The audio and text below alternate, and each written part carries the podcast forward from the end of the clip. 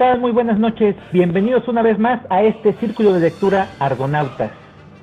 Esperamos que sea de su agrado y en esta ocasión me acompañan mis compañeros panelistas. Los voy a ir saludando en la forma en cómo van a ir apareciendo. Luis, muy buenas noches. Platícanos, ¿qué nos vas a comentar? Hola, ¿qué tal, Chava? Buenas noches a todos los que también nos están escuchando.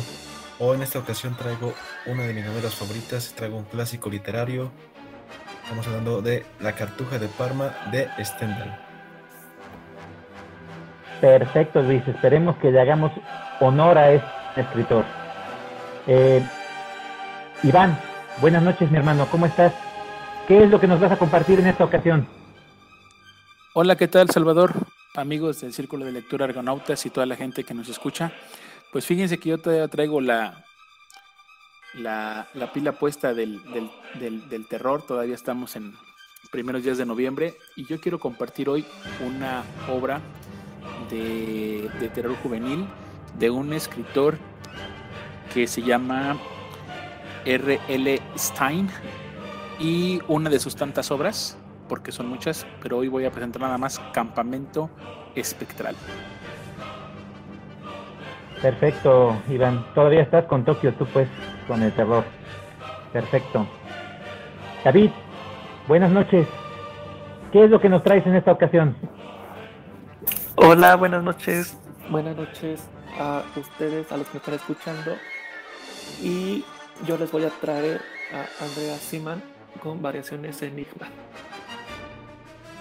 Perfecto, David. Y yo soy Salvador, su servidor, en esta ocasión voy a platicarles sobre la obra de La Hora del Dragón de Robert E. Howard. Esperamos que sea de su agrado, que sea un momento muy ameno, divertido y pues comenzamos. Esto es Argonautas.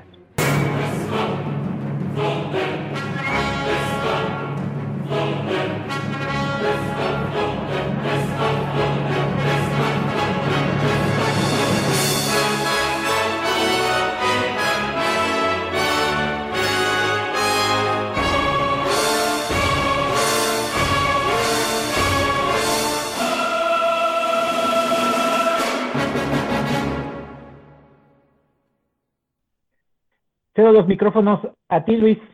Adelante. Platícanos sobre Stendhal. Gracias, Salvador. En esta ocasión, sí, como les comentaba, traía uno de mis libros que más me gustan, ya que es una novela de más de 500 hojas, pero que traen un contenido muy, muy interesante. Yo creo que este es uno de los, de los libros que en el momento en el que yo decidí, pues, adentrarme en el mundo de los libros, esperaba una novela así. Es una novela que, que ha sido muy este, sobrecalificada, ¿no? Este, por los escritores, por ejemplo, este, Balzac le dedicó un estudio, un ensayo de como de más de 70 hojas en el que describe que es la mejor novela de su tiempo, Ítalo Calvino ha dicho que pues, no, no, no, nada más de su tiempo, que ha sido la mejor novela de la historia, ¿no? Entonces, Tolstoy también dice que ha sido de gran influencia esta, esta novela para crear su libro de Guerra y Paz, ya que habla igual de guerras, este, ahora sí que la última ocupación de Napoleón en, Europa, eh, principalmente en Italia, y es una novela que, que se publicó en el año de 1839. Para su época, pues fue algo innovador, algo, algo muy bueno que llegó. Ella, ella contaba de algo de fama, porque pues había tenido este, grandes éxitos como era Rojo y Negro. Pero después de nueve años de sequía de literaria, en ese tiempo no, no, publicó nada Stendhal. Él es, eh, hay que, bueno, quiero aclarar que es un escritor francés, pero pues estuvo mucho tiempo trabajando como cónsul en Italia, por eso les hace como que esta, esta dedica, así que pues sí, dedica este libro, ¿no? A los italianos, a todo ese cariño, todo ese, todo ese que él siempre reconoció. Y publica lo que es La Cartuja de Parma, que es una novela que se va a ambientar, pues, en, como les digo, en esta guerra, este, en guerra napoleónica, ¿no? Bueno, este, como les comentaba, pues sí fue una obra de gran influencia. Eh, fue la última obra que publicó Stendhal antes de morir. Después dejó una novela inacabada, pero pues tiene un, se puede decir que es sorprendente porque es como muy juvenil, tiene un carácter muy juvenil que sorprende que ya un autor pues maduro en sus últimos años pues decida, ¿no? atreverse a escribir algo así, ¿no?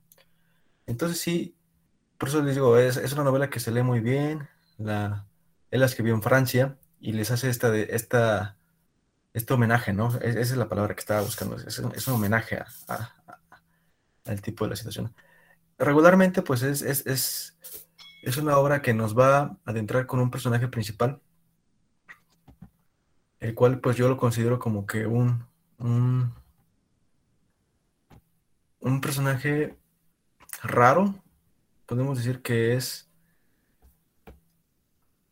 se llama Fabricio y regularmente va a tener muchos, muchas fallas. Este, este personaje va, va, a ir aprendiendo, va a participar en la guerra de Waterloo, lo van a, lo van a arrestar, lo van este, a encarcelar.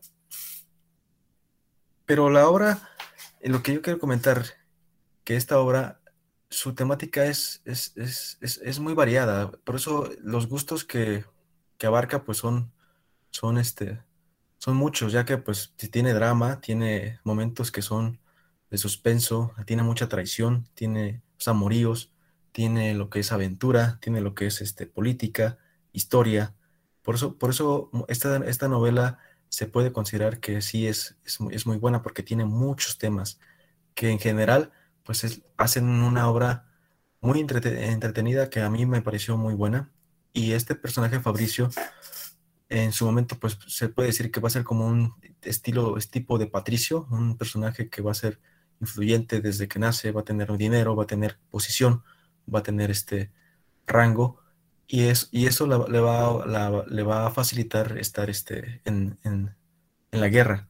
Finalmente, como les decía, él va a tener problemas ahí, pero va, va, va a tener un cobijo y aquí es donde empieza como que un enlace romántico que es el, con, el que va a tener con su tía. Su tía se va a procurar mucho por él, lo va a querer, lo va, lo va este, adorar, siempre va a ver por él. Y él siempre va a sentir como que ese, ese cobijo, porque después de la guerra es cuando se entera, eso, eso, esto es al principio del libro, nada más es para que adentremos muy, muy bien este personaje que les digo muy interesante se entera de que su hermano lo traiciona. Lo traiciona, lo denuncia, principalmente para que pues, él se quedara con toda la herencia.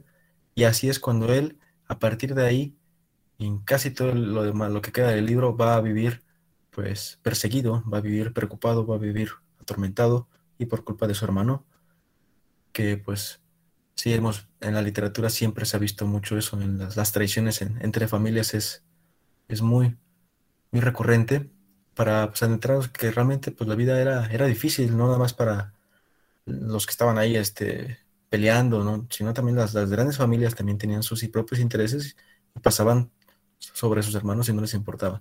Entonces, es, la ambientación es muy buena, empezamos muy bien con un personaje pues que sí, después de tener todo, empieza a, a, carecer de todo, ¿no? Precisamente de todo. Y me gusta porque pues detalla, detalla muy bien la batalla de, Waterloo. Él sin querer conoce a Napoleón. Él no sabe qué es Napoleón, sin embargo lo, conoce y después se, da cuenta y le dicen, oye, era Napoleón, pues ni, ni, en cuenta ni idea, ¿no? Y se, ve arrepentido. Él, él va a tener un, gran amor por Francia, él va a tener una gran idea por, por, con, Napoleón, no inculcada por sus padres, más, bueno, más que nada inculcada por su tía y, este, y un poco por su madre, sí. Sí, ellos, ella le, le decían que pues Napoleón era pues la salvación, realmente no, no era el, el, monstruo que muchos decían que era, ¿no? Y, y, y, él va a crecer con eso, este Fabricio. Me gusta que la, la, historia va tomando muchos así de... Hay una, hay una, parte que me encanta, que es la cuando se va, va huyendo a Austria, en la cual pues tiene que, que escabullirse y toma un, este, como, ¿cómo se podemos decir? Como un, en ese momento eran papeles así de, identificación falsos, que se los, mata a uno, pero mata porque de, por defensa propia mata a uno y toma esos, eso, eh, ahora sí que ese pasaporte podemos decir, y, y pasa la frontera para Austria. Ese es un momento de mucha tensión, mucho nerviosismo. Eh, me encanta que el personaje, el escritor, perdón, sí amplía un poquito más el, el, el análisis psicológico del mismo personaje, ¿no? Nos adentra en su mente, en el cual pues describe todo, te hace sentir lo que está, lo que, lo que le pasa, ¿no? desde angustia, de tristeza, de preocupación. Me gusta, me gusta mucho porque muy pocos este, escritores llegan a hacerlo y, o a veces lo hacen y no es tan como pues tan palpable ese sentimiento y aquí sí se siente la lectura me, me encanta como lo maneja Stendhal va avanzando mucho la historia me, me es, es, una historia que como les digo va a tener este romanticismo con su tía eh, su tía pues va a tener pretendientes y van a sentir celos por este por Fabricio en especial un conde y él, va a hacer todo lo posible para que sus acciones con, su tía pues lo alejen de él y su tía va a hacer al contrario todo lo posible para que este, todo lo que tenga que, hacer, sus intereses que tengan que hacer en Italia, pues lo acerquen más a él. Entonces él, él va a tener ese, ese, ese cobijo y dentro de, esta historia también pues vamos a adentrarnos a lo que es la corte, en este caso la que estamos hablando del rey de Parma, nos habla de un personaje pues vil, este, malo, se puede decir hasta cierto punto. Y pues la corte pues es también una, un nido de, intrigas, de, celos, de, avaricia. Hay muchos que, que, se odian, que tú tienes el puesto, tú me quitaste el, tal puesto, fue tu culpa, o por tu culpa ya me, expulsaron de tal, de tal círculo, de, este, de caballeros. Entonces sí, sí, eso también me gusta mucho porque por, porque lo menciona muy bien Stendhal, así lo detalla muy bien. es una novela que sí va adentrando muchos personajes, nos va, este, desde un inicio es, el ritmo es muy vertiginoso, es, es, mucha, es mucho el interés. Habrá unos capítulos en el que sí, sí tiene este, un poco más de descripción, pero, pero todo, todo realmente sí, yo es lo, que yo le saco mucho provecho a esta obra, en el que toda la obra en sí es, generan una gran novela una gran novela. Este, para la época del siglo XVIII, pues estamos hablando de, pues, modos, este, este, intereses que pues, en la actualidad pues, son prácticamente muy desconocidos, pero pues ahí lo, maneja muy sutil. Me, gusta más la condición humana que refleja él. Y Fabricio, pues sí, en su, en su juventud, pues sí, comete muchos errores, va cometiendo muchos errores, pero se entiende porque pues es joven, va aprendiendo y, y de estar en una posición alta a después valerse por sí mismo y, descubrir pues que el mundo no es tan rosa como él lo veía, pues eso es también lo interesante, ¿no? El, hecho de que él va pues, a salir de toda esa zona de confort y, va, va, a ir madurando el, personaje, ¿no? Sí hace muchas comparaciones con los, con los que, franceses, con los italianos, que los italianos no son tan, que son, pueden ser un poco más sentidos, que no son tan, no se dejan engañar tan fácilmente también, o sea, sí, eh, los franceses que son muy apasionados y que también eso puede ser una debilidad, pero eso prácticamente lo menciona yo creo como para mostrarle cómo son los italianos a los franceses en su época. Entonces, sí es una novela que, que como les comento, tiene muchos personajes, pero, pero dentro de esos personajes, pues nos muestra siempre algo, algo, algo humano, algo, algo este, ¿cómo, lo podemos decir? Algo que uno, uno como lector, pues entiende, entiende la posición de ese, de ese personaje en esa historia, podemos decir, ¿no? Desde el, que lleva la carreta, desde el que el soldado, un guardia, un, un sirviente, siempre, siempre dan, dan un consejo, dan, dan una idea, dan, dan, un propósito. Y eso es lo que me gusta de que, de que pues, mete todo como que la importancia de la sociedad de, en, esta, en, este, en este libro. Resumirlo sí es, sí es complicado porque, como les comento, pasan muchísimos sucesos. Yo a ciencias, así que en general, pues esa es la, la trama, la, la, temática, pero, pero este libro sí, como les digo, es, es, aclamado mucho por, por la crítica y por los mismos escritores que son de, de gran talla, ¿no? Entonces, este, pues sí, yo espero generar interés a, los, a los que están leyendo, que se animen. Lamentablemente es un libro que no, no es tan conocido. Y, de Stendhal también no es de los más conocidos, el más conocido es, Rojo y Negro. Pero este es un libro que, que tiene todo, realmente fue una lectura muy placentera para mí. Y también quiero comentarle que después de una sequía de nueve años lo escribió en diez semanas. Entonces, él mismo lo editó y aún así está como para ser una muy, muy, una muy buena de, las, de sus obras, ¿no? Entonces, pues este, este, es el clásico que les traigo. Este es un clásico que, pues, podemos decir que tiene este, muchas pasiones. Me encanta, me encanta porque refleja eso, el, ser humano como es en verdad y lo maneja de una manera muy buena. Me gustan mucho sus, descripciones. Pues ahí está, Stendhal. Perfecto, Luis. Adelante, Iván. Gracias, gracias Luis por la, por la reseña. Fíjate que, pues, pues yo estoy de esos que, que dijeras tú, yo conocía Stendhal, pero no, no conocía esta obra. Y yo te quería preguntarles, por, por, lo que escuché en tu reseña, dices que pasan como muchos sucesos, muchas cosas, y como que, como que quiero pensar como que son escenas de esa época, y no sé, como hemos presentado a lo mejor otras tantas como Lazarillo, como Liberty, o sea, que son como, como tantas cosas que van, que van pasando en un personaje. Durante todas estas cosas que pasa el personaje, ¿hay un crecimiento en el personaje o, únicamente tratan como de demostrar como diferentes cosas o diferentes realidades que pasaban en esa época? Y la otra que te quería preguntar es si, si al final del libro el, el personaje como, como que tiene un objetivo o, o, simplemente es así como, como pasan los, los episodios. sin que nos espolees nada, pues. Sí, ahora sí que sin espolear, porque digo, al final, este, pues. Sí, sí, sí. El, final sí es, sí sorpresivo. No, eh, como, la misma, ¿cómo podemos decir? El mismo este, ritmo que lleva el, escritor con los personajes y la historia, eh, te hace te hace ver que va a ser todo, es, todo es impredecible, o sea, no, no, no puedes saber qué sucede. Con respecto al personaje principal, pues sí podemos decir que él usa todos sus dotes, te puedo decir, los usa para hacer el bien. Es un personaje que, ante todo, pues siempre él va, va a mostrar esa, ¿cómo se Esa, esa, esa pasión por, por, hacer las cosas bien. Él, él, él, sabe por qué, por qué le está yendo mal, por qué, por qué este...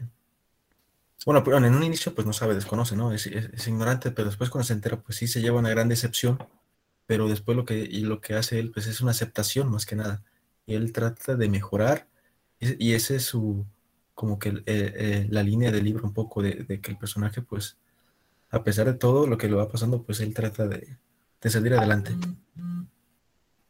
Vale, gracias. Yo te quiero platicar mi experiencia con este libro. Eh, Stendhal lo conocí yo muy joven, muy, muy joven. Eh, cuando lo leí no entendía absolutamente nada. Hablaba muchísimo sobre la sociedad y todo, todo lo que tenía que ver con, Francia del siglo XIX, ¿no? Entonces, yo me perdía completamente. Eh, el libro se me hacía muy pesado.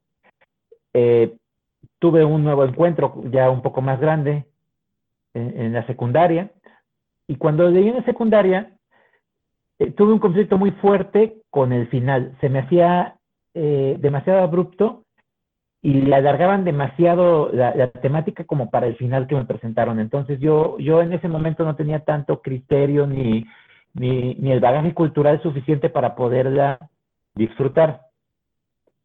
Posteriormente, leí, lo leí ya un poco más grande y entendí un poco más, pero antes de volverle a dar una lectura a, la Cartuja de Parma, leí Rojo y Negro. Y Rojo y Negro me pareció una obra mejor elaborada, eh, con un final más, este, más trabajado. Y no sé si se deba a, una cuestión de que supuestamente las malas lenguas dicen que a la Cartuja de Parma le habían pedido que la redujera, porque estaba muy larga, muy extensa, y el final, eh, al momento de volverlo a leer, me pareció que sí tenía ese problema, que era un final, no lo vamos a comentar, este, pero sí era un final demasiado abrupto, muy, muy corto para todo lo que nos habían presentado en, esta magna obra. Que ya haya de, de, interés porque ya tenía un poquito más de bagaje cultural.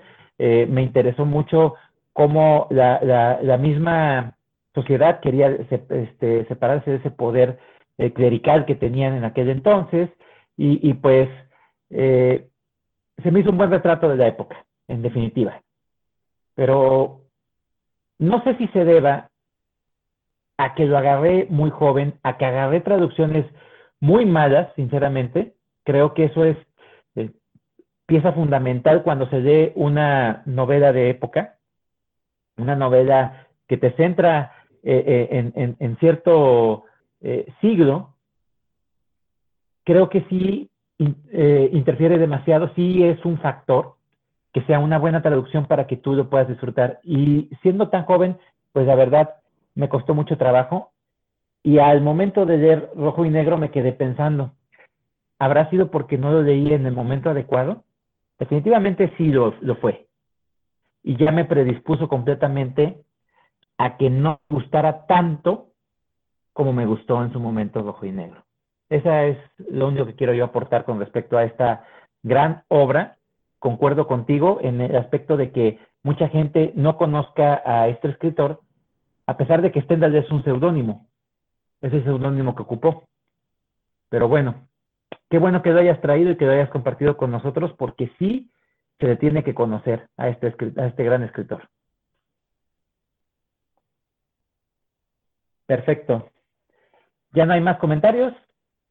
Continuamos de, eh, esta noche tan, tan interesante y variada porque van a ver, yo soy el que sigue y en esta ocasión, pues como les había yo comentado al principio del programa, traigo nuevamente a Robert Howard, ya lo había traído hace tiempo al círculo, pero lo manejé de una forma muy general y ahora sí me quiero detener un poco para platicar sobre esta obra que es posiblemente la única novela larga que tenga Robert E. Howard.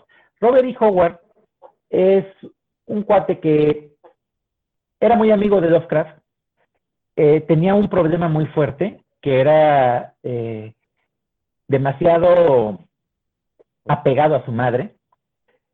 Él nace en 1906, me parece, en Texas, y en 1936 decide quitarse la vida. Había fallecido su madre, no ganaba lo suficiente escribiendo, era en ese momento cuando les pagaban una miseria. Él normalmente publicaba en las revistas Pulp, en aquel entonces, sus, sus relatos. Y hay una característica muy interesante sobre su obra que no la entendí yo hasta después de cierto tiempo, ya que tenía, como les comentaba, lo mismo que con Stendhal, ya que tenía yo un bagaje más eh, amplio con respecto a la cultura y a la literatura. Resulta ser que Robert Howard escribió todas sus historias de este personaje muy emblemático de la época de los 60s y 70s, cuando se dio una gran difusión, pero su obra la escribió en 1934, esta que voy a comentar, que es La Hora del Dragón. Es una historia de Conan el Bárbaro, así lo conocemos la mayoría de la gente. Y la característica de la que quiero yo ahondar y que quiero yo aterrizar es que Robert Howard nunca siguió una línea temporal este, bien establecida con respecto a, a su personaje.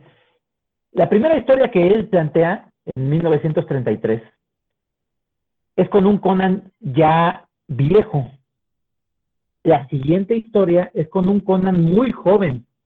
Y así sucesivamente va cambiando la línea temporal. Y en esta ocasión, con la historia de la hora del dragón, ya es un Conan que es rey de un reino, de valga la redundancia, y es el famosísimo reino de Aquidonia. Este reino, Robert Howard te lo presenta como un reino muy, muy pacífico, pero que sí está preparado para la guerra, porque Conan es un bárbaro, viene de Cimeria.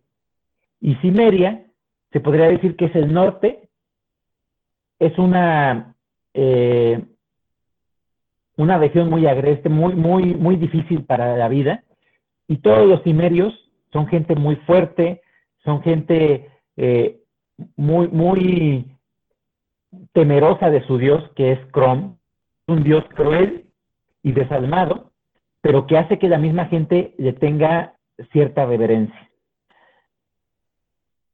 Este rey Conan es un rey muy fuerte, tiene un ejército muy bien formado, pero es un rey muy justo. Y ahí Robert Howard juega con esa, esa idea de que cómo es que una persona que se le pudo haber considerado en su juventud un bárbaro, que se le pudo haber considerado un pirata, porque lo fue, un ladrón y un asesino, sea un gran rey. Ahí hace una crítica completa de lo que es la sociedad. Pero resulta ser que la familia que supuestamente debió de haber sido los reyes de Aquidonia, fragúan un plan para poder derrocar a Conan porque no están contentos con que ellos no tengan el poder, como en toda historia palaciega. Este, esta familia de nobles se alía con un reino vecino que también quiere tener más poder y quieren derrocar a la famosa Aquidonia. Y lo que hacen es buscar cómo derrotarlo sin tener ese poderío de ejército que tiene la mismísima Maquidonia. Esta historia tiene una característica muy particular que se, se llama espada y hechicería. Entonces, Robert Howard en todo momento mezcla lo que es la fantasía épica guerreros, este, guerras, con elementos fantásticos. Estos conjuradores lo que hacen es invocar a un hechicero de un tiempo todavía más, este, anterior a la formación del reino de Aquidonia. Este hechicero fue tan temido en su momento que lo tuvieron que traicionar sus mismos este, sacerdotes para poderlo detener. Al traerlo a la vida, este cuate no tiene nada, nada, nada en contra de, del reino de Aquidonia, pero sí tiene la noción de que aquellos que lo derrotaron eran bárbaros. Entonces les ofrece su ayuda, pero con la intención del hechicero ser el que se quede con todo. Conan mueve a su ejército, va a la guerra para poder defender a su, a su reino, pero en el momento en el que se están empezando a formar, hacen su campamento, Conan, en el momento en que está durmiendo, tiene un sueño muy extraño, un sueño muy terrorífico, y es hasta cierto punto envenenado, pero no es que sea envenenado, sino que es hechizado queda completamente paralítico. No se puede mover. Su consejero no sabe qué hacer y lo único que se le ocurre es mandar a llamar a un guerrero que es de la misma constitución de Conan para que él se ponga la armadura del león, que así lo apodan, Amra el león, y defienda con el ejército de Conan al reino de Aquidonia. Conan le dice a esta persona, a este guerrero, que lo va a hacer duque si él consigue la victoria. Regresa con la victoria ante mí y te haré duque. Y todo el tiempo está maldiciendo Conan porque resulta ser que durante todas las aventuras que Robert Howard escribió, a Conan lo pone como una persona que detesta la magia, porque la magia es algo que él no entiende, Y es algo que no se puede contrarrestar con simplemente la energía, la vitalidad y la astucia. Tiene que haber algo que te ayude para poder derrotar a la magia y eso a él no le gusta. Este guerrero que lo suplanta en el campo de batalla está tan embebido con la situación del poder que, que adquiere en ese momento que no piensa y simplemente se avienta a la batalla. Entonces Conan, quién sabe por qué, tiene alguna conexión con este, con estas, este 8. De hecho, el, el, el, el, hechicero hace que él pueda ver todo y ve que todo eso es un error. Llega a una especie de, de, de, trecho en donde hay unas montañas que, que están este, a los costados de, la zona en donde va a, a pelear contra este ejército y por la misma hechicería las dos montañas se empiezan a derrumbar y caen encima del ejército de Conan y del ejército invasor. El, hechicero se llama Saltotum, no le interesa la vida del otro ejército, no le interesa la vida de su mismo ejército. Es lo que quiere es acabar con Conan. Derrotan al ejército de Conan, llegan las huestes de esta nueva coalición a apresar a Conan y en ese momento el hechizo empieza a perder fuerza. Conan se defiende como puede. Con la poca fuerza que tiene, es suficiente para hacer de frente a enemigos tan viles y tan cobardes. Mata a algunos, pero al llegar el mismísimo Saltotum, lo vuelve a hechizar y se lo lleva en su carruaje. El varón que está en ese momento, pues no ve con buenos ojos que Conan siga vivo pero pues tampoco va a contradecir al hechicero. El hechicero se lo lleva. La intención del hechicero es poder utilizar a Conan porque él también quiere acabar con esta nueva este, coalición, él quiere tener el poder. Entonces Conan es parte de su, de su plan. Lo mete a una mazmorra y en esa mazmorra hay eh, muchísimos cadáveres. Entonces Conan sabe que no tiene alguna alternativa. Sabe que lo van a matar. En este diálogo que tiene con Saltotum, a mí me gustó mucho porque refleja completamente su, su personalidad de Conan. Porque Saltotum se presenta ante Conan y Conan le, contesta, ¿quién eres tú, perro? Y Saltotum se queda así de, yo soy Saltotum el hechicero supremo y no, no, no, no, no te estoy preguntando quién eres, perro, te estoy diciendo que eres un perro y como tal vas a morir por mi mano. Así que asesíname o yo te voy a matar. A pesar de la adversidad en la que se encuentra Conan, demuestra su fiereza, pero él nunca deja de temerle a, a la hechicería. Eso también me gustó mucho del personaje, porque es un personaje muy aguerrido, pero sabe que se enfrenta a algo con lo que él no puede competir. Él nunca deja de temer, pero su temor no lo doblega y no hace que él no luche, sino al contrario, lucha con más ímpetu. Por hacer del destino, en ese castillo hay una sirvienta que está completamente enamorada de Conan y es una, una, una jovencita de nombre Zenobia. Esta jovencita ya había visto a Conan en cierto momento en el que Conan había eh, pasado en un desfile cuando él se corona y cuando todos los reinos le, renden pleitesía al reino de Aquidonia. Y lo que hace esta jovencita es ofrecerle su ayuda llevándole un cuchillo para que se pueda defender, porque en esas mazmorras, Saltotum no sabía que había una bestia que acababa con los, los, los, este, los encarcelados en esa, en esa mazmorra. Pero bueno, la historia trata de que Conan se libera y lleva cierta, ciertas peripecias para poder contrarrestar la magia de Saltotum. Tiene que ir a otro lugar, a un lugar que se llama Estigia, para encontrar alguna cosa que pueda contrarrestar la magia de Saltotum y poder liberar a su reino. Es una historia muy interesante. A mí lo que me gustó muchísimo, en definitiva, es el estilo de Robert Howard, porque uno pensaría que al decirte magia y hechicería, sería una historia totalmente inverosímil y completamente fantástica, fuera de la realidad. Y lo que hace en su narrativa Robert Howard es que te interesa el personaje, es que te interesa saber cómo es que Conan va, en primera, a poderse liberar de su yugo, del yugo del, del hechicero. Dos, cómo es que va él a reunir cierta fuerza para poderse enfrentar a este nuevo reino, a esta nueva amenaza.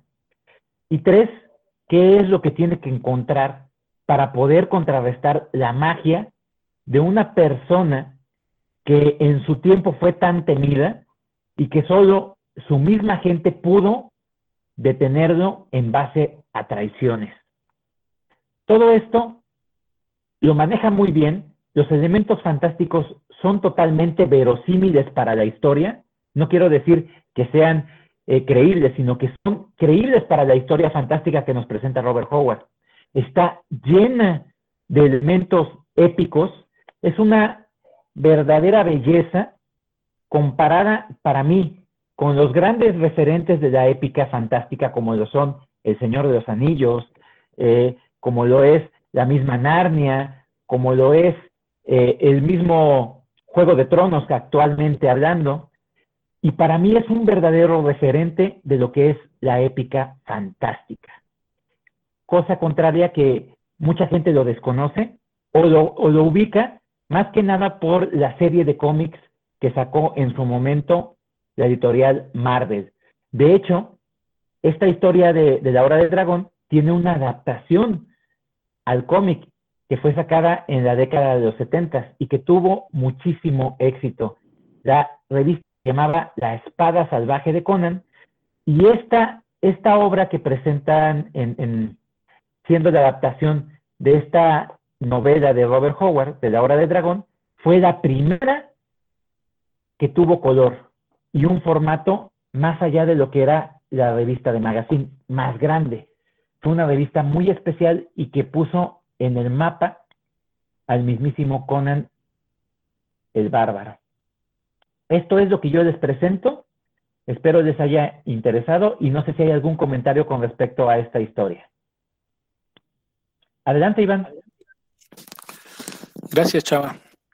Pues interesante, creo yo que siempre las, las historias de, de aventuras y el personaje de Conan, lo que nos ha dejado, pues, en la, en la literatura, como tú ahora lo comentas. Y creo que, bueno, yo, yo soy de los que disfruté más a Conan. Digo, no, no he tenido la oportunidad de leerlo ahora que lo platicas, pero soy de los que ha visto más las, las series, las películas, los cómics, el, el, la caricatura. más que nada, te quiero hacer una, una, pregunta para saber tu opinión.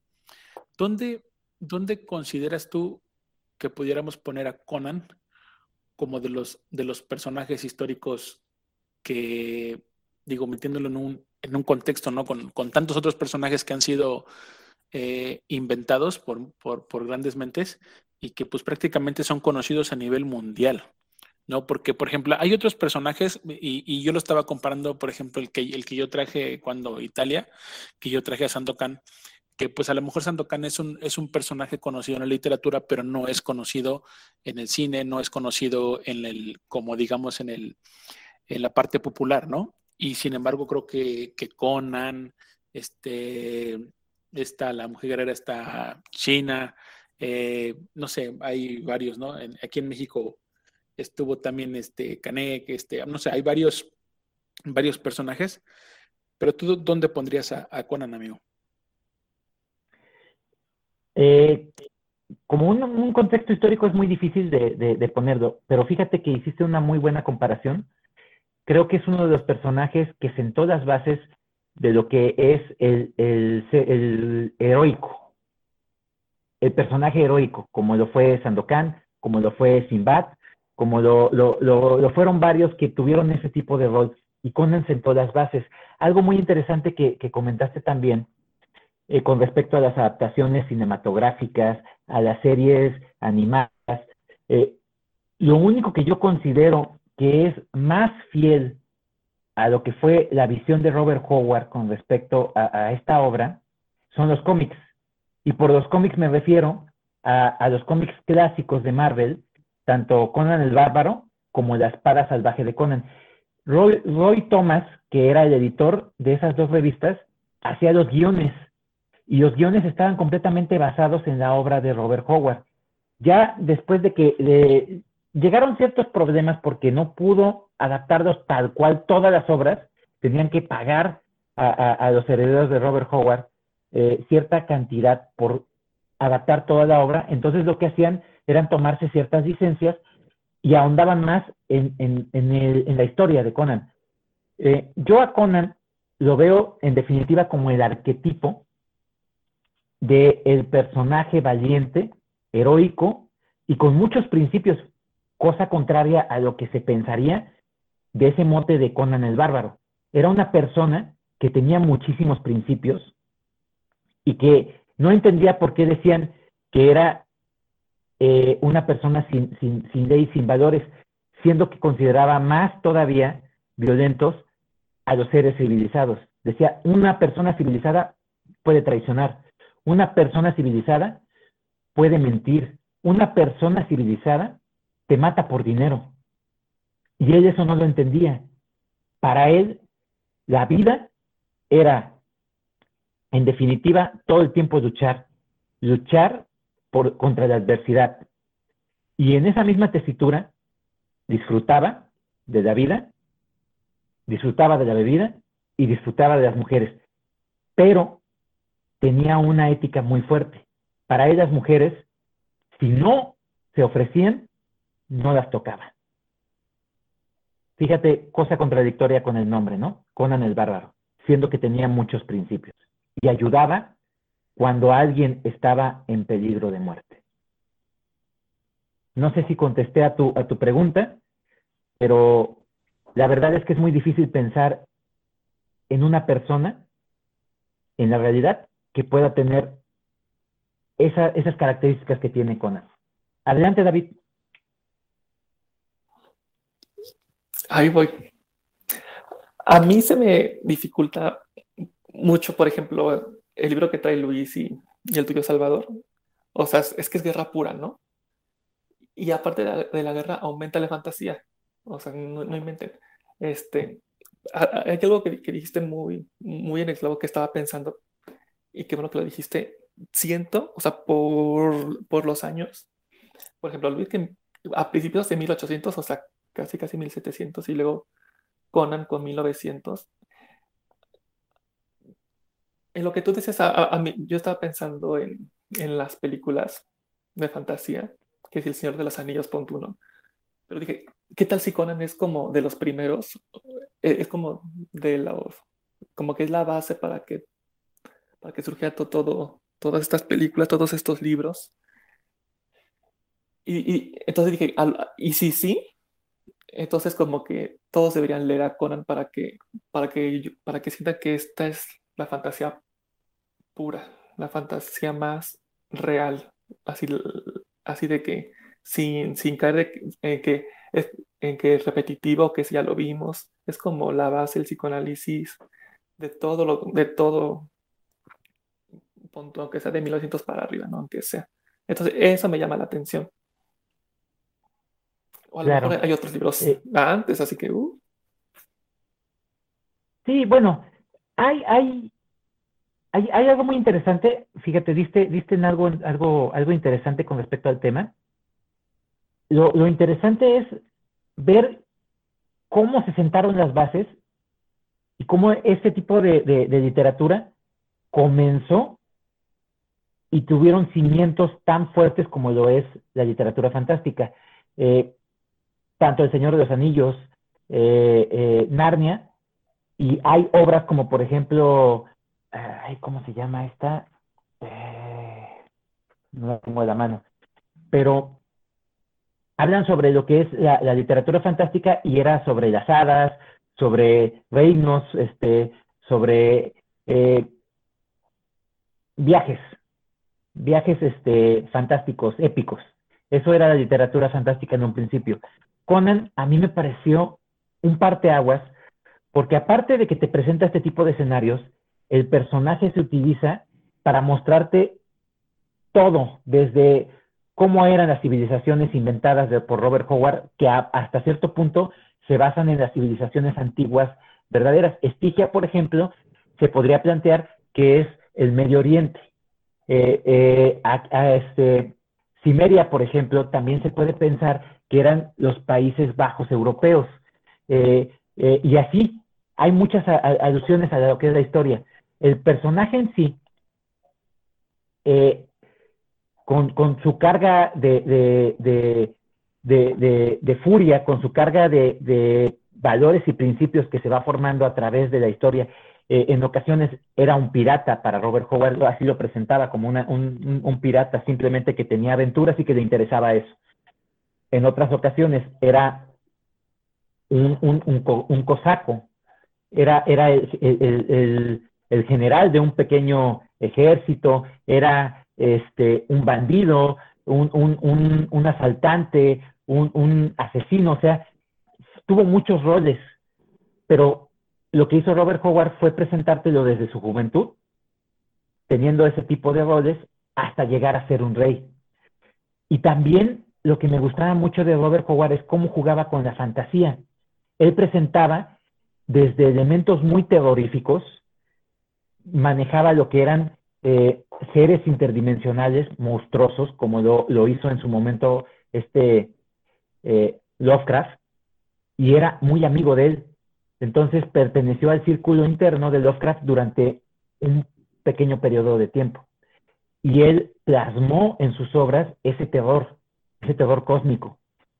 Presenta ese tipo de elementos, presenta a, seres y dioses eh, de, que él también inventa, hay un, relato muy interesante que era la, hija del, gigante de hielo, y esa hija es como una especie de, mujer muy hermosa que representa la luz y el fuego en la zona, en una zona muy, muy, muy desértica, árida y fría.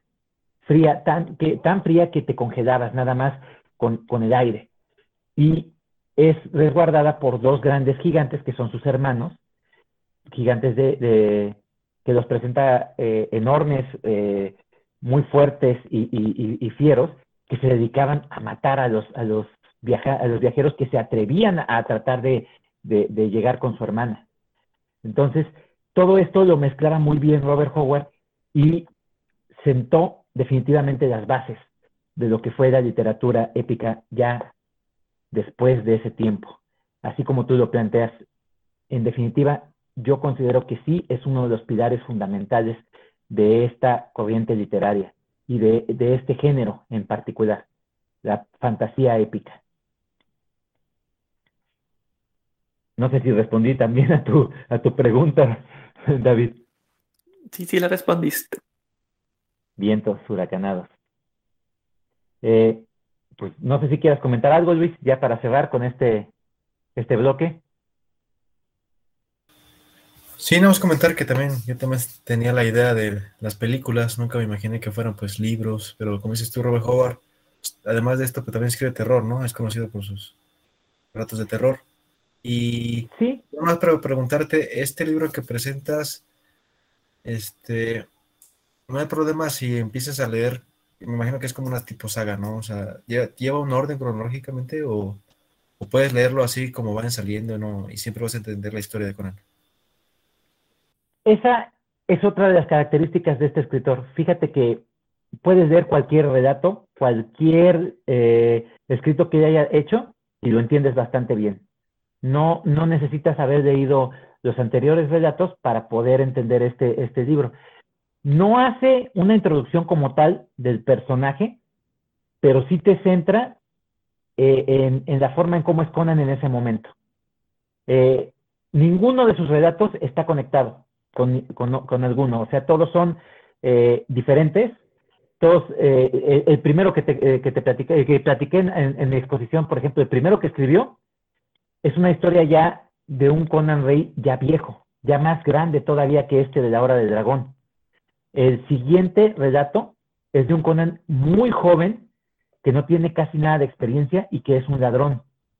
Y así sucesivamente te va presentando diferentes eh, eh, etapas del personaje sin ningún orden en cronológico, pero cada relato lo puedes disfrutar bastante, lo puedes eh, mm, leer en el momento en que tú quieras, sin ningún problema. La única diferencia de este de la hora del dragón es que es una historia muy bien desarrollada. Es, es un libro eh, completo, podríamos decirlo.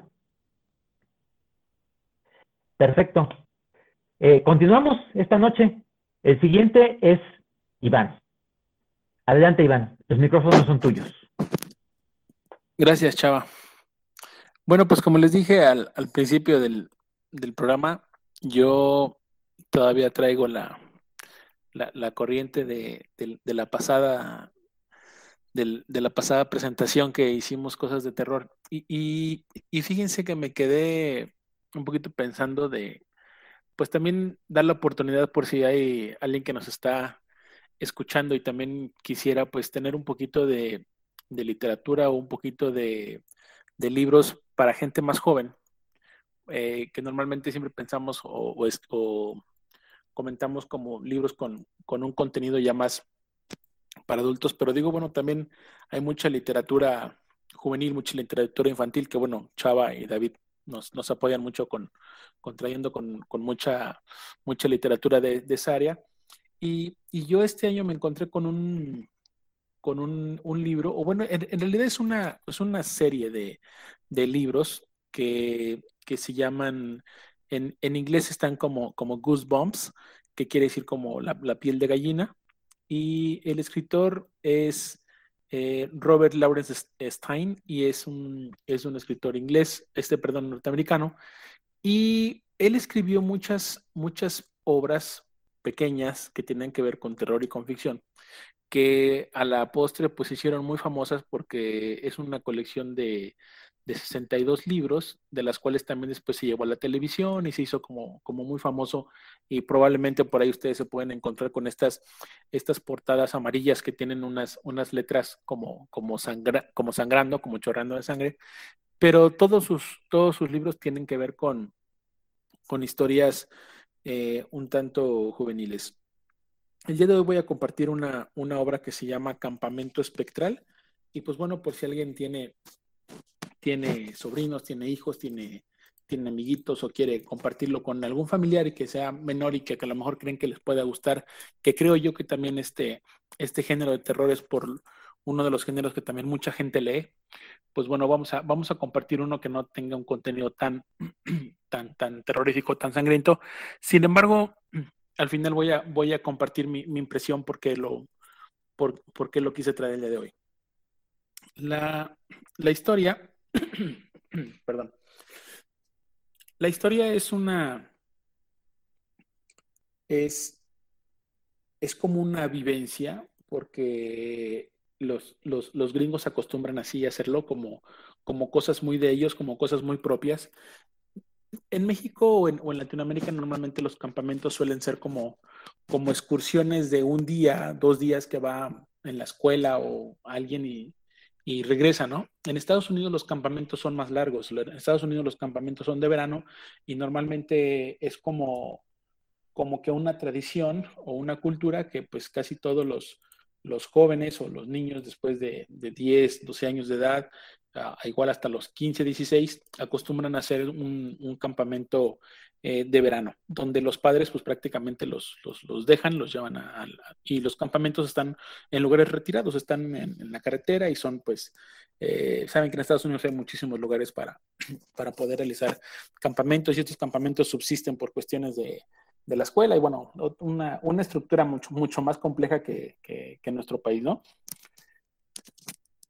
El, el, libro comienza bien porque son, son dos hermanos que van en un autobús, van en el autobús escolar, pero pues bueno, como, como hasta apenas se decidieron, porque no hay como un día que tú quieras, este, o que te digan, el, campamento inicia ese día y todos tienen que estar ahí, ¿no?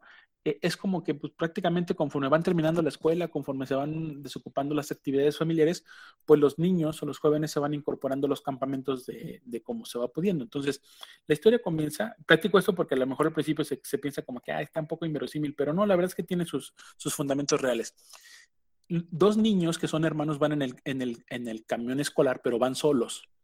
Y, lo, y el chofer los lleva al campamento donde los inscribieron sus papás, ¿no? Entonces, pues los, el, uno de ellos, el, más pequeño, pues se va mareando y el, y el clásico hermano mayor, pues como que trata de darle pues el ánimo, ¿no? Y, y acuérdate que, y ya tomaste tu yogur y, y, y, cómete esta pastilla y acuérdate lo que dice mamá cuando salimos de viaje, en fin, va haciéndole su, su chamba de que es dos años mayor que él. Eh, no es tanto, pero pues él se siente que es el, grande, ¿no? Y lo es.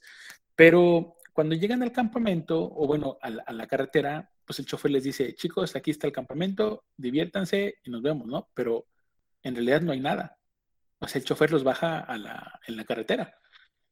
Y entonces, pues, este, uno de los hermanos, el más grande, le dice, pero pero pues bueno, o sea, nos bajamos, pero pues, aquí qué onda, ¿no? ¿Qué hacemos o qué? No, no, no, dice, ustedes síganle este, derechito, ahí, ahí donde está, ¿no? Eh, se llaman Harry y Alex, son los dos hermanos.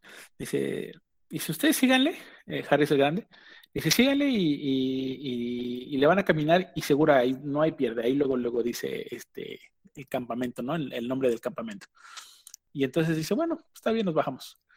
Entonces, desde ahí empieza como como la parte interesante, la parte misteriosa, que pues se bajan y no hay nada, ¿no? Entonces empiezan a caminar por una vereda y están en medio del, bosque y voltean a ver y el camión ya se fue.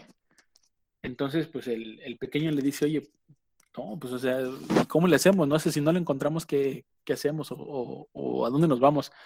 Y el grande, no, no, no, no, tú no debes de tener miedo. Dice, uno viene al campamento con, con ganas de, de, aprender y con, y con, mucha valentía y total siempre le da ánimos.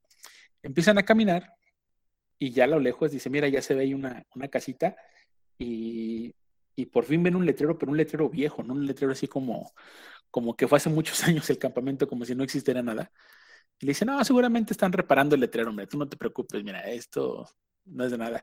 Y el hermano menor le empieza a dar miedo.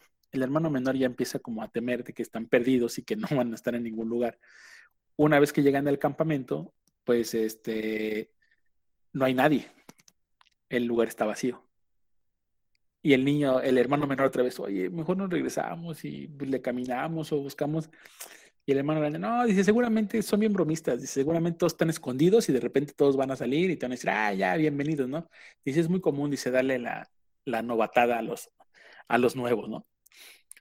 Total, llegan y se instalan y no, no saben qué hacer y de repente aparece por ahí un guía, ¿no? Porque normalmente siempre hay como, como jóvenes más, más grandes que que por ahí están entre los 18, 20 años, que son como los, los, los clásicos este, chavos que ayudan a, organizar y a que todo el campamento funcione bien. Entonces, pues ya uno los, los, los recibe, hola, ¿qué tal? Ah, sí, oye, es que teníamos miedo. No, no te preocupes, dice. Dice, así es el campamento, dice, pero vas a ver que se la van a pasar a todo dar, ¿no?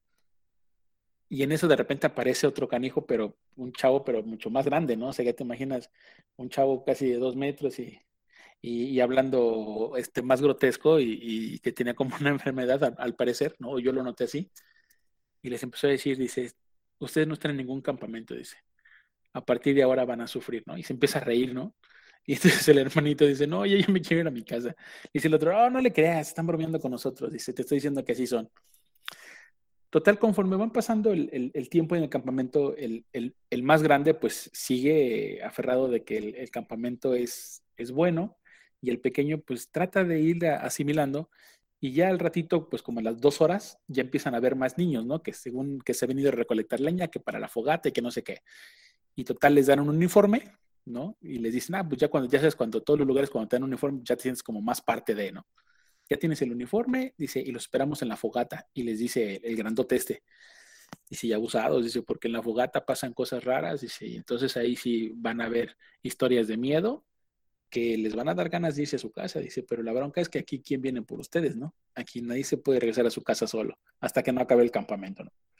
Entonces, vuelven, vuelven otra vez al, al, mismo rollo de que, de que los hermanos, uno está, uno está preocupado y, el otro no. Y, siguen este, avanzando en el, en el tema del campamento. Las cosas van cambiando conforme hacen una actividad y entonces ellos eh, conocen a, una, a, una, niña, el más grande conoce a una niña y el, y el, pequeño otro amiguito. Y cuando están en la fogata, este, la niña es como muy tímida y están quemando las, las famosas salchichas y la niña pasa la mano por el fuego y no se quema. Y entonces el otro chavo se queda así como que, acá hijo. Y dice, oye, a ver, de tu mano. Dice, ¿qué tiene mi mano? Dice, no, no manches, es que le estabas poniendo en el fuego. Dice, ahorita que estamos platicando, ni cuenta te diste y no te quemaste. No, dice, ¿viste mal? Dice, no, pues si yo vi que estabas quemándote tu mano. Dice, no, relájate. Y entonces el hermano mayor ya cuando empieza a ver cosas raras, ya como que le empieza a dar miedo, pero pues no le quiere demostrar el temor a su, a su carnal, ¿no? Que está atemorizado. Y cuando duermen, el, a, los, a las personas, o según ellos, el, hermano más chico, decía que los que están, porque es que duermen en literas, a, los demás niños les prenden los ojos, o se le ven los ojos de colores, de color rojo, ¿no? Ya te imaginas.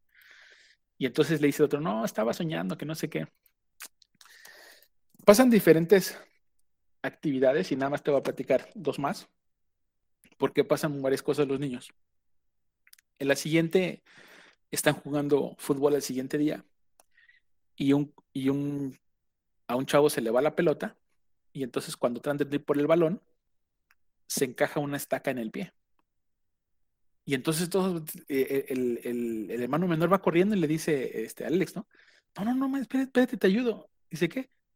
Y entonces cuando ve, pues la estaca se la quita, pero no le deja sangre y no le deja un hoyo en el pie. No dices que te clavaste. Ah, sí, dice, pero pues era una espinita. No, no, una espinita. Dice, pues te clavaste un pedazo de madera. Dice, ¿no quieres que vayamos a la enfermería? No, está bien. No, me pasó nada. Y a ellos, el, el, grandote este que te digo que los recibió en un principio, que, que, no te dicen quién es ni nada, pero a mí te digo, a mí se me ocurrió que era un joven, porque normalmente casi no hay adultos en los campamentos, pero se me ocurrió que era como, como un joven o como un maestro que, joven, que estaba muy, muy grande y que a ellos les dio mucho miedo, y que les dijo que se iban a, a, a morir de miedo cuando les contara el relato principal de la obra, ¿no? Que ese es lo último que te voy a platicar. En el relato principal de la obra, cuando está en la fogata, el el guía o el, maestro empieza a explicar la historia o la leyenda de un campamento que cuando baja la neblina, pues prácticamente convierte a todos los niños en fantasmas. Y entonces cuando él empieza a platicar, el, bosque se convierte en neblina y los hermanos pues les entra un miedo, pero pues de aquellos, ¿no? De que no manches, o sea, este güey está platicando, pero en realidad está sucediendo y que con lo que han vivido, el hermano grande ya no sabe qué pensar. Y entonces ya platica con el otro eh, y le dice, oye, no manches, la neta es que sí he visto cosas bien raras. Dice, por ejemplo, mi amiga se quemó y no, no dijo nada. Dice, no, el otro cuate se le encajó la, la, estaca y, le, y no le pasa nada, ¿no? Hasta aquí voy a platicar porque ya viene después la, la parte interesante, que se me hace bueno cómo termina el libro y que en realidad es un, relato no no es tan grande. Puede ser como unas 40 páginas, yo creo que, que está 40, 50 páginas la obra. Y, y pues bueno, hasta, ahí nada más quiero, nada más quiero comentar acerca de la, de la obra. De que se viene la parte interesante donde, donde los hermanos ya no saben cómo actuar y hasta qué punto desistir del campamento, o si continúan o no continúan, eh, si corren o si les hacen algo más, ¿no? Porque porque el, grande siempre piensa que todo es una novatada. Todo le dice, no te preocupes, es una novatada. Pero ya cuando se dan cuenta de cosas más raras, pues ya no saben si realmente es una novatada o, si está como, como de miedo, ¿no? ¿Por qué, por qué lo, quise comentar hoy este, esta obra? Eh, creo que tiene elementos interesantes que, pueden atraer a, mucha gente joven a la, literatura. Creo que es uno de los propósitos que, que hizo este Stein, que, que son como hacer obras cortas, que tengan como un atractivo. Eh, no son, los libros no son para nada, pues ni, sangrientos ni nada.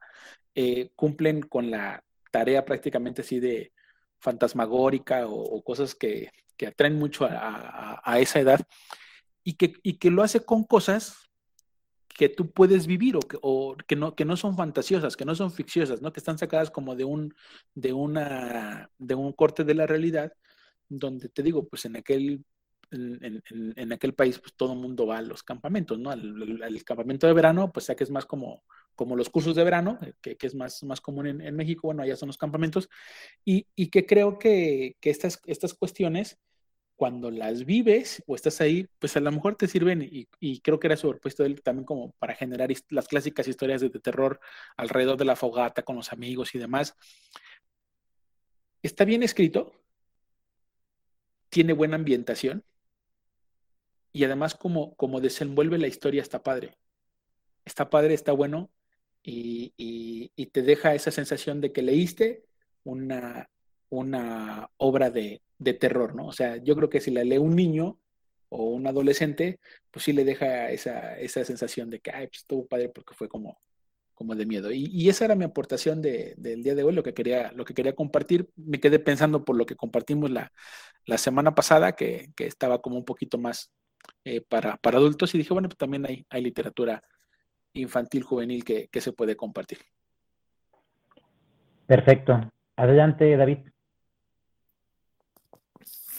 Pues a mí sí me interesó mucho. Así no te creas que al público infantil adolescente. O sea, por ejemplo, yo, yo tengo varias preguntas que no me vas a responder porque es spoiler. Pero luego pensando que es para un público infantil. Bueno, yo voy a hacer mis preguntas así como para el público. Así de que, de que por qué, así como el, el conductor este, los lleva precisamente a ellos. O es como niños al azar, es familias al azar, entre más niños mejor. Y por ejemplo, cuando ellos llegan, a la cabaña, o sea, dices, que después ya escuchan a, los niños, pero ¿por qué no antes? O sea, digo, sí, me imagino pues que los fantasmas y así, ¿no? Pero, pero ya al convivir con, con los demás niños, o sea, como que ahorita no sé cómo, cómo reaccionan esos niños, no sé si están como si nada, no sé si están corriendo, o sea, porque dices como que traen leña y que la, y que la fogata y, y cada quien tiene ahí como sus tareas, pero no escucharon ruido de niños, este, o están así como zombies. E, e, esa es mi pregunta, esa es como mi pregunta que no me vas a responder, pero pensando que es un público infantil. Pero lo que sí me puede responder es que, como dices que son varios libros, no sé si son otros protagonistas o, vamos conociendo, o es la misma historia, bastantes libros. Porque si, porque si se desarrolla esta misma historia en varios libros, es como, ah, bueno, apenas es el primero, no pasa nada. Pero si ya son otras historias y luego dices que son como 40 páginas, digo, ay no. Pero digo, para lo que es, sí, sí te atrapa. Mira, sí, sí, sí se pueden responder. La, la primera, y, y, más o menos me refería hace ratito a eso, de que yo también cuando empecé a leer el libro, yo también, lo primero yo dije, se me hizo inverosímil el tema de que un camión de escolar nada más para dos cuando ya me puse a pensar y digo, los campamentos normalmente en Estados Unidos están como, como direccionados a, la escuela. La escuela como que ya tiene el campamento donde es y por lo tanto normalmente ponen como el transporte. Y, insisto, eh, es, es, fuera de nuestro contexto porque, por ejemplo, en, México, pues el campamento te llevas tú mismo desde la escuela, te llevan allá. allá el, transporte a ellos les vale gorro, ¿no? Ah, si llevan uno o dos, pues los lleva el camión y regresan y al fin el camión está yendo y viniendo a cada rato. Entonces, es, más, es más creíble que el, que el camión pueda llevar a, dos niños, ¿no? Y el chofer, pues le vale correr y cumple con su, con su chamba. Al principio, cuando ellos llegan al campamento, efectivamente el hermano mayor tenía razón, o muchas de las cosas que dice el hermano tiene razón. Él dice, mira, es que probablemente dice, ah, porque llegan como a las 2, 3 de la tarde. Dice, mira, es que llegamos en un momento donde, donde probablemente todos tienen actividades. Le dice a su hermano, no te preocupes, no te espantes por ahorita seguramente van a aparecer. Y efectivamente todos los niños habían ido al, bosque a recolectar la leña para la fogata y por eso no había nadie. Y el único, chava que, el único chavo que estaba de guardia o, el, guía, pues no estaba tan atento. Cuando llegó y dijo, no, ya les pido una disculpa, dice, pero pues ustedes intégrense. Y al poco rato llegan todos los niños normal. Los niños están de una forma normal o jóvenes, porque te digo que está como desde los desde los 10 años, creo que tiene el hermano menor, te digo que el hermano mayor tiene 12 y está como de los 10 a los, a los 16, más o menos como la edad de, de los campamentos. Y entonces todo, todo parece normal, porque ellos empiezan a convivir, empiezan a platicar normal con los niños, comen y todo. y las cosas empiezan a cambiar cuando pasan estos sucesos que te platiqué y entonces no saben qué onda porque pues uno no sangra, la otra no se quema y después van cambiando. Digo, ya en la noche que le ven los ojos de color y, pasan otras cosas.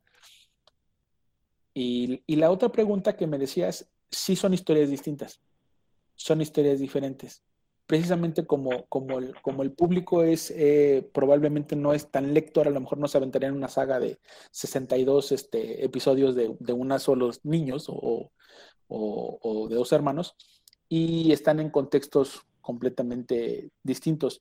Yo nada más de, de, esta saga he leído tres, en ninguno, en ninguno de ellos repiten los hermanos. No sé si estos dos hermanos a lo mejor aparezcan para ahí en otros dos o tres más, no lo sé, pero en los que yo he leído no no, no, es, no es en, y son en diferentes lugares, otros son en el parque, otros son en la escuela, otros son en la casa, con, eh, que, les pasan cosas a los niños o a, gente, a gente joven, ¿no?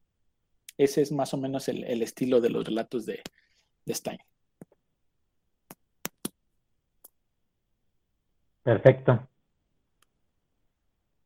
Yo a este escritor lo tengo en muy buena estima por esa misma situación que siempre hemos comentado de qué importante es la difusión de la lectura, creo que él hace algo muy, muy bueno al momento de, ubicar su literatura en, el contexto de juvenil y así lo puedan leer más personas, tanto jóvenes como adultos, porque Fíjate, algo, algo muy interesante es que utiliza todos los elementos de lo que es el género de terror y te lo presenta de una forma en la que lo pueden eh, entender tanto los jóvenes como los adultos.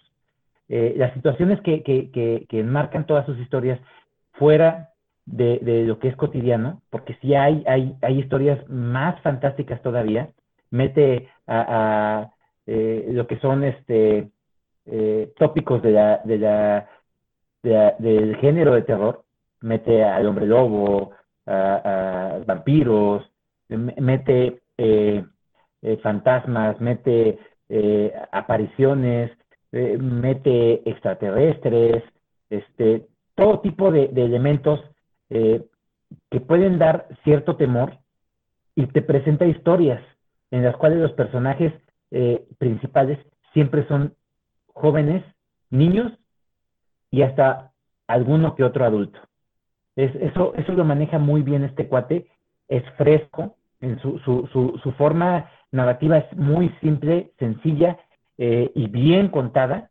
No, no, no lo eh, comparo con, grandes escritores de terror, pero sí es un tipo que se hace escuchar, que se hace leer. Es un buen escritor hasta cierto punto. Creo que es de esos que se les debería de reconocer más y que la, gente debería de, conocerlo más, a pesar de que tiene bastantes adaptaciones, ¿eh? tiene, tiene series de televisión que casi siempre esas series empiezan con niños sentados en una fogata, platicando sobre algún, alguna historia en particular. Esa es, esa es la serie de, televisión. Eh, la, película que apenas hubo eh, hace unos años no tuvo tanto éxito, pero también tuvo su difusión. Entonces, es una cosa muy rara que mucha gente no lo conozca, pero que sí pasa. Sí pasa ahí bastante. Perfecto. Eh, pues cerramos ya este círculo. El que, sigue es David con este escritor Asimán. Adelante, David. Qué fuerte, hacer con broche de oro. Hoy les traigo variaciones Enigma de Andrea Siman. Ahí, les da el contexto. Creo, o sea, yo ya les había traído Llámame por tu nombre, que es su obra más, más icónica, ¿no? Y luego les comenté la segunda parte, pero creo que por aquí no. Ahí me corrigen. Entonces, ya ya sabía cómo es, cómo escribe este André, que es muy, muy empalagoso, digamos, o sea, que, que, que, todo, que sus personajes tienen tienen una, una visión de la vida, de su sexualidad, de sus parejas muy adelantadas a, a nuestra época, digamos. Pero llega a ser demasiado, demasiado, demasiado, demasiado, demasiado. Entonces, como hace dos años, tres años, yo ya sabía de este libro porque es su última novela, pero pues hasta ahí. Entonces, en, a donde yo acostumbro a comprar libros, porque me dan muchos puntos, digamos, estuvo en oferta, muy oferta, muy oferta. Y yo tenía muchos puntos. Y ya se me va a acabar mi, mi, año en la tarjeta ahí. Y dije, es el momento. Y aparte es un libro muy corto, tiene 300 páginas y sabiendo cómo, cómo escribe, pues me lo aviento. Y aparte, pues, este, tengo buenas referencias, buenas opiniones acerca de él. Y pues va, pues va. ¿De qué se trata? El protagonista se llama Paul. Todo, todo es este, en Italia. De hecho, viene, viene este, la ambientación, pero pues es que, perdón, pero, o sea, es, es, San Giustiniano, no sé. Entonces, a ver, va, se, se, divide en varias partes. La primera parte creo que es la más interesante. Creo, creo, que, creo que tenía de, de mucho de dónde agarrar. Porque este Paul, creo, creo que tenía como 14 años, pues sí es de, de una familia muy, muy adinerada. Entonces, sus papás, más su mamá, este, pues, este, como que unos muebles no funcionan y contratan a un chico como cuatro, como, tendrá como 17, 18 años el otro, que se dedica, como, que es como carpintero. Entonces, no, que si me ayudas al escritorio, que tiene este, un, cajón secreto, que quién sabe, y, y, que no sé qué. Entonces se lleva los muebles a su taller. Paul como que fue un amor instantáneo. Entonces va al taller y, y, como que poco a poco, este, oye, explícame cómo, cómo haces, este, cómo, cómo arreglas las cosas y estas herramientas para qué sirve, que no sé qué. Entonces, pues es, eh, pero es, es un, es un, es un amor como que muy carnal.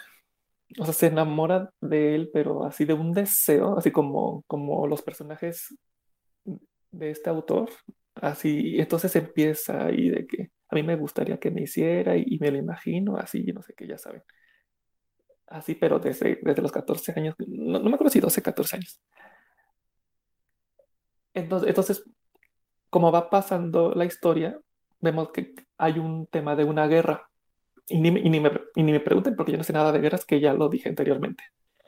Pero dije, ah, ok, entonces no es solamente este, un, un deseo hacia alguien más y ya se acabó la historia, sino va a tocar temas más importantes y, aparte, este, así como diría Iván, de, de que te hacen un spoiler de que esto pasa con, con él, este personaje. Y dije, ah, entonces viene fuerte, o sea, viene, esto, esto va a va a ser una historia triste, va a ser, y, va a venir guerras y, y, a ver quién se muere. Pero, como dice en el reverso del libro, son, son varias etapas de la vida de Paul, de que va conociendo a personas y ya se acabó el libro. Y ya, spoiler, ya se acabó. Pero bueno, la primera parte creo que tenía un buen material para que esa historia la llevara a las 300 páginas. Y bien, hace como va. Y en la, y en la primera parte como no se me hizo empalagoso, se me hizo hasta cierto punto bien escrito, muy, muy poéticamente como, como las personas le llegan a decir, y que va. Entonces, entonces como que, que, te comentan un poco de qué pasa con el, con el este Chavo Carpintero, ya se acabó la primera parte. Cortea, vamos a conocer de que, bueno, Paul es una persona bisexual. Entonces en la segunda parte conoce a una chica. Entonces iban a quedar, iban a tener una cena. Entonces él, en lo que él subía al camión, ve a la chica con alguien más y en, ubica la serie You en Netflix.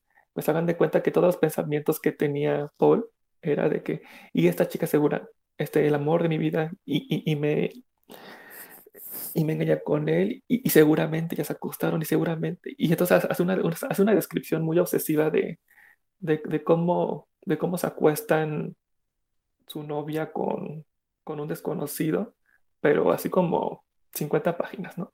Entonces, entonces llegan a la cena, ubican la película de Perfectos Desconocidos, pues hagan de cuenta que otras 100 páginas de...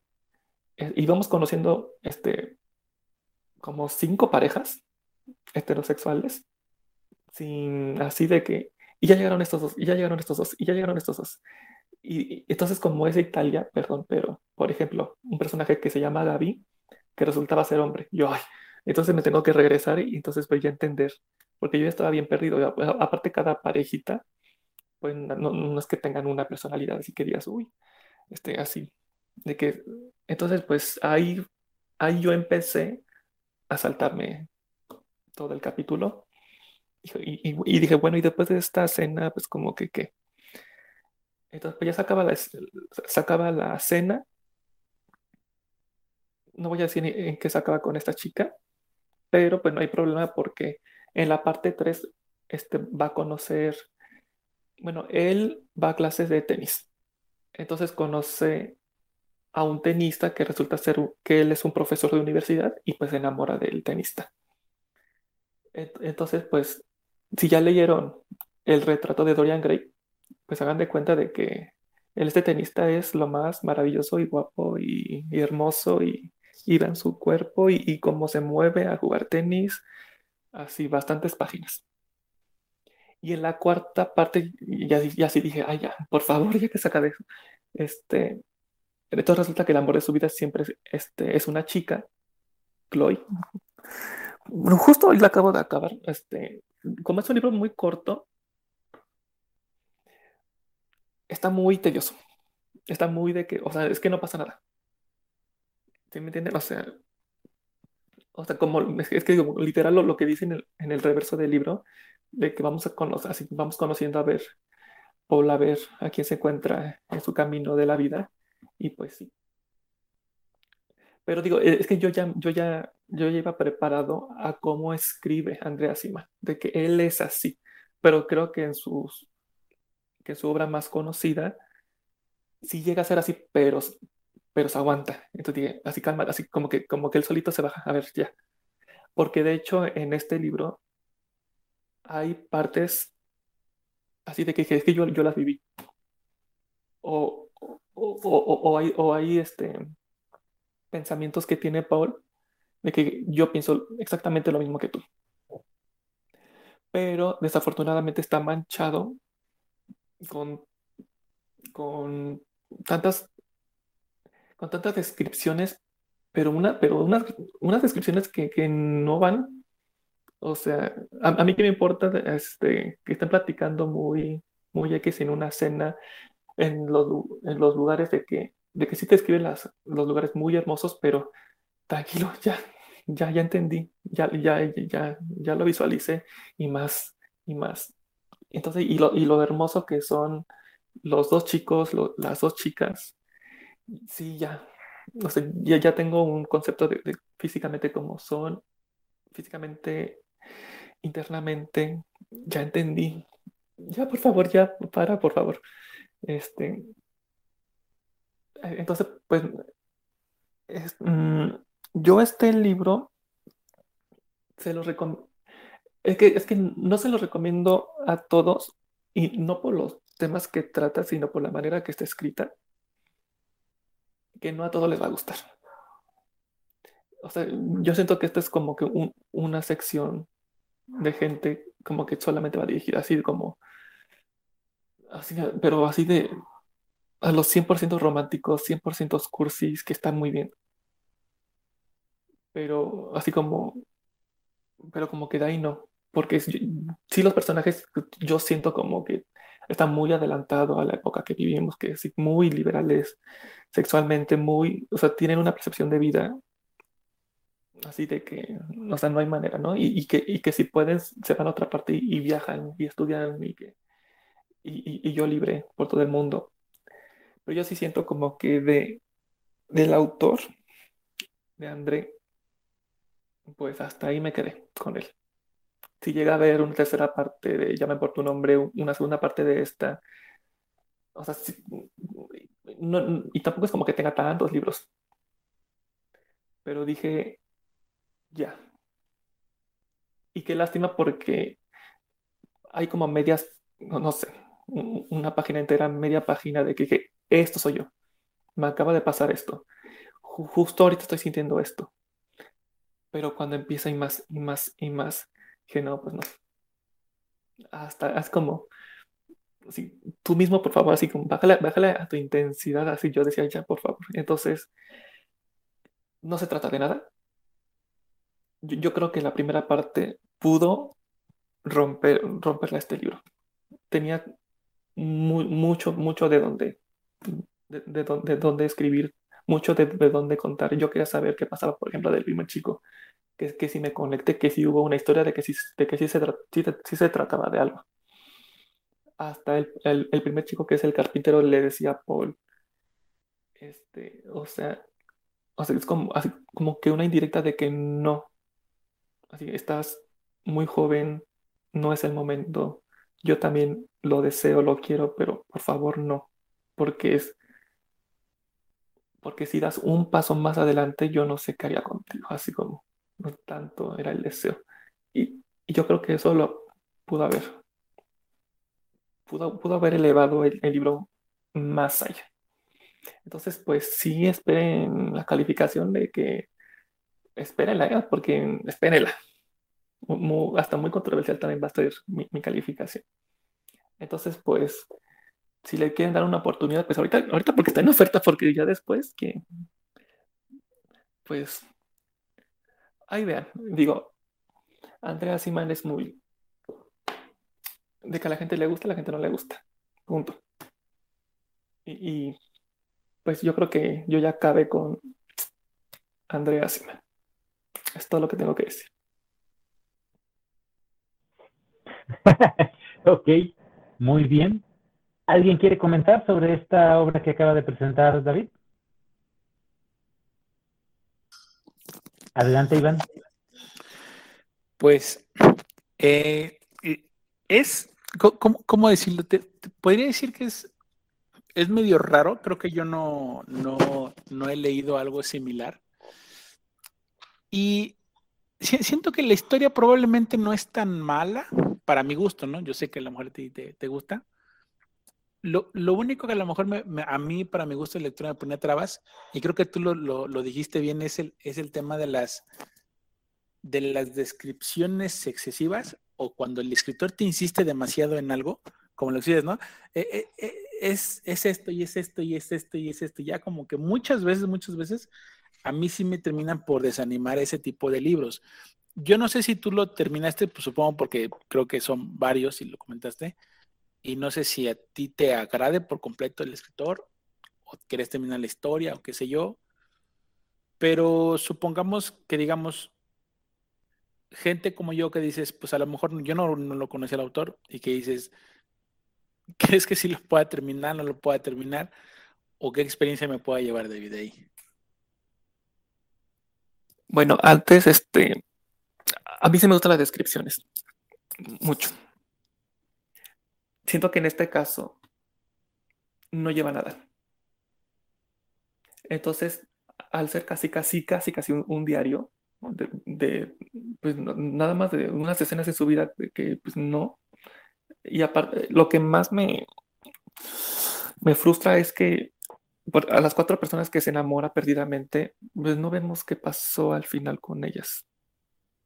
Así, eh, porque si te llegas como a, a conectar con, con sus amores, al menos yo, yo, yo quiero saber, ¿y, qué pasó? O sea, porque, porque sí, en, las, al final de las cuatro partes te, te corta y, y, cortea. Entonces ahora ya estoy enamorado de esta persona y perdidamente. Entonces, como yo dije, y contestando tu pregunta, es que siento que no es para, siento que, que no es para todos, pero es como, ese es describir así al amor y, o a la otra persona como así, pero elevarla, elevarla y de que, y de que te amo y eres lo más hermoso y, y, lo conozco de detalle, deja ya las descripciones de ambientación, este, y conociéndote, este, siento que no, que no es para ti, ni, ni siquiera ni siquiera para mí, pero le, le quise dar una oportunidad porque, porque siento que Llámame por tu nombre, que es su, que es la gran novela. Eh, o sea, si se trata de algo, la descripción, las descripciones de, de todo está bien justificado, o sea, tiene una historia, una línea que se llega a elevar, pero se baja. Se eleva, pero le baja, y le baja, y le baja. Entonces, y si llegas a leer ya por tu nombre, por ejemplo, no te recomiendo la segunda parte, que ahí sí, este, igual. Entonces yo siento como que no te gustaría. Yo siento. De cada quien. Sí, sí, gracias. Ya, ya está. Y, y, bueno, es que no, no, no, no voy a adelantar nada, pero es uno precisamente de mis, de mis decepciones literarias. Pero que me encontré con algo un poco similar ahorita lo que mencionabas tú. Y sí, sí, es cierto, no, no, no, no me refería a las descripciones ambientales, sino como a la insistencia del personaje, ¿no? De cuando decías, ay, es que es muy hermosa, o que es muy guapo, y muy guapo, y muy guapo, o sea, como diciendo, ya, pues ya te entendí que, que la descripción física de esa persona es así, y como que lo insiste, ¿no? Como que lo, lo vuelve a repetir, repetir. A mí, a mí es ahí como que no me, no me late mucho, y, pero pues ya nos veremos las caras para las decepciones, ¿eh? Aquí sí, aquí sí es lo maravilloso, 250 páginas, lo increíble y, maravilloso y guapo que es. Como que los idolatra, aquí sí. Por lo que dices, ¿no? Como que los, sí. los enaltece. Sí. En, en, este, en, en, este caso sí. Bien. Yo, yo creo que llega, llega a pasar que hay autores que son de una sola novela en ocasiones. Una sola novela nos gusta y continúas tú eh, leyéndolo y no te gusta y no te gusta y a lo mejor eh, la primera obra puso la vara muy alta, ¿no? A mí me ha llegado a pasar con algunos autores que leo un libro y me quedo impresionado completamente y otras novelas no son tan buenas como esa y sigues tratando de buscar y llegas a un punto en el que te decepcionas tanto que dices, me voy a quedar con esa obra y se acabó. Ya no continúas leyendo a este autor por esa situación. Pero bueno, me eh, pienso yo que eh, eso es lo que está pasando con, con este Asimán, eh, en, tu caso, David. Pero bueno, perfecto. Qué bueno que hayas este, presentado esta obra. Es completamente diferente a todo lo que se presentó en esta noche y eso es lo que nos nutre a nosotros como círculo, el que todos traemos algo diferente, algo interesante para todos los demás que no acostumbramos a leer y hasta cierto punto es excesivamente retroalimentante. Perfecto, gracias por tu aportación, David. Y bueno, es así como hemos llegado al final de este programa. Vamos a pasar a las benditas, únicas, que les fascinan a ustedes, puntuaciones. Y comenzamos como fuimos apareciendo. Luisito, ¿cuántas estrellas le damos a esta gran obra de Tendal La Caja de Paz? Claro, sí, le damos cinco estrellas a esta gran obra que me gustó muchísimo. La recomiendo ampliamente. Como les dije en un principio, son de esos libros que, me encantan y que tuve la fortuna de encontrarme en este viaje de la, de la lectura. Cinco estrellas. Perfecto, Luisito. Los clásicos no fallan podríamos decirlo. Iván, ¿cuántas estrellas le damos a R.L. Stein? Ahora sí que voy a aplicar la de Chava. Hoy, sí se me hace difícil. Por, porque no, no, sabía si, si, ponerle estrellas por, por la calidad literaria, porque como lo dijimos ahorita, a lo mejor no tiene la calidad literaria como lo que normalmente acostumbramos a presentar. Pero el, el esfuerzo y lo que yo una vez le comenté a Chava cuando estábamos en el presencial todavía, y, le decía de que yo no estoy tan enojado con, con Tolkien o con Rowling, ¿no? Que hacen leer a muchísima gente.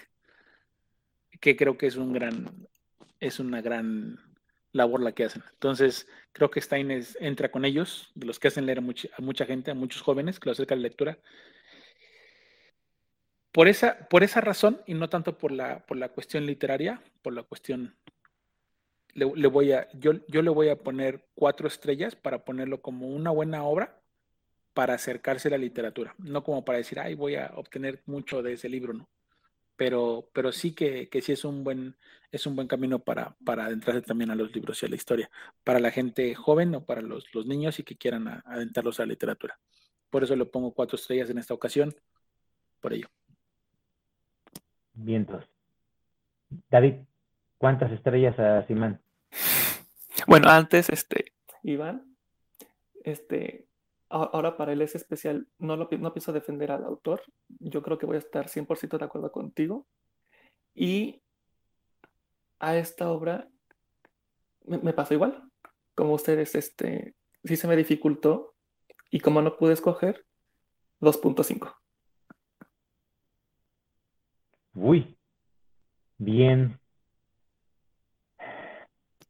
Vino severo. Yo voy a aplicar, voy a aplicar la de la, de, de cada programa. Eh, primero que nada, ¿por qué voy a puntuar? Ya, tranquilo, tranquilo. Ahí voy, ahí voy. Eh, ¿Por qué voy a, voy a puntuar a, Conan? Mira, la forma en cómo está descrito eh, el universo de, de Conan, la, la, forma en cómo está construido el personaje, su estilo narrativo, me parece muy bueno. El simple hecho de que pueda cambiar de una época a otra en la, en la vida de Conan y que no te pierdas, me parece una genialidad. Eh, eh, eh, los elementos fantásticos y terroríficos que maneja en esta obra me parecen muy bien, muy bien logrados. tal vez si, si, si, hubiera manejado un poco más al personaje de Zenobia, me hubiera gustado todavía más de lo que me gustó. O sea, no lo estoy demeritando, pero sí creo que en ocasiones le faltó ese aspecto de, desarrollar a otros personajes fuera de lo que es Conan, pero entiendo por qué lo hace, porque la historia es la aventura en sí de Conan. Entonces, la historia yo creo que es muy buena, novedosa para su época, y definitivamente por todo lo que representa para las obras posteriores, yo no puedo dar de menos de una manita. Cinco estrellas. No podría poner de menos. Es una obra redonda. Espero les haya gustado este programa a toda la gente que nos escucha. Hemos llegado al final. Eh, no sin antes mencionar de que tenemos eh, redes sociales, tenemos nuestra página de Facebook, eh, la encuentran como Círculo de Lectura Argonautas. En ella pueden escuchar desde el primer programa hasta este, el último que tenemos hasta ahorita. Esperamos haya sido de su agrado, hayan pasado un buen momento con nosotros, como nosotros lo hemos disfrutado bastante al presentar estas obras. Y pues pasamos a despedirnos. Luis, muy buenas noches. Buenas noches a todos los que nos escucharon por su tiempo, una vez más, este, un círculo de lectura más variado y que me gustó mucho. Saludos a todos.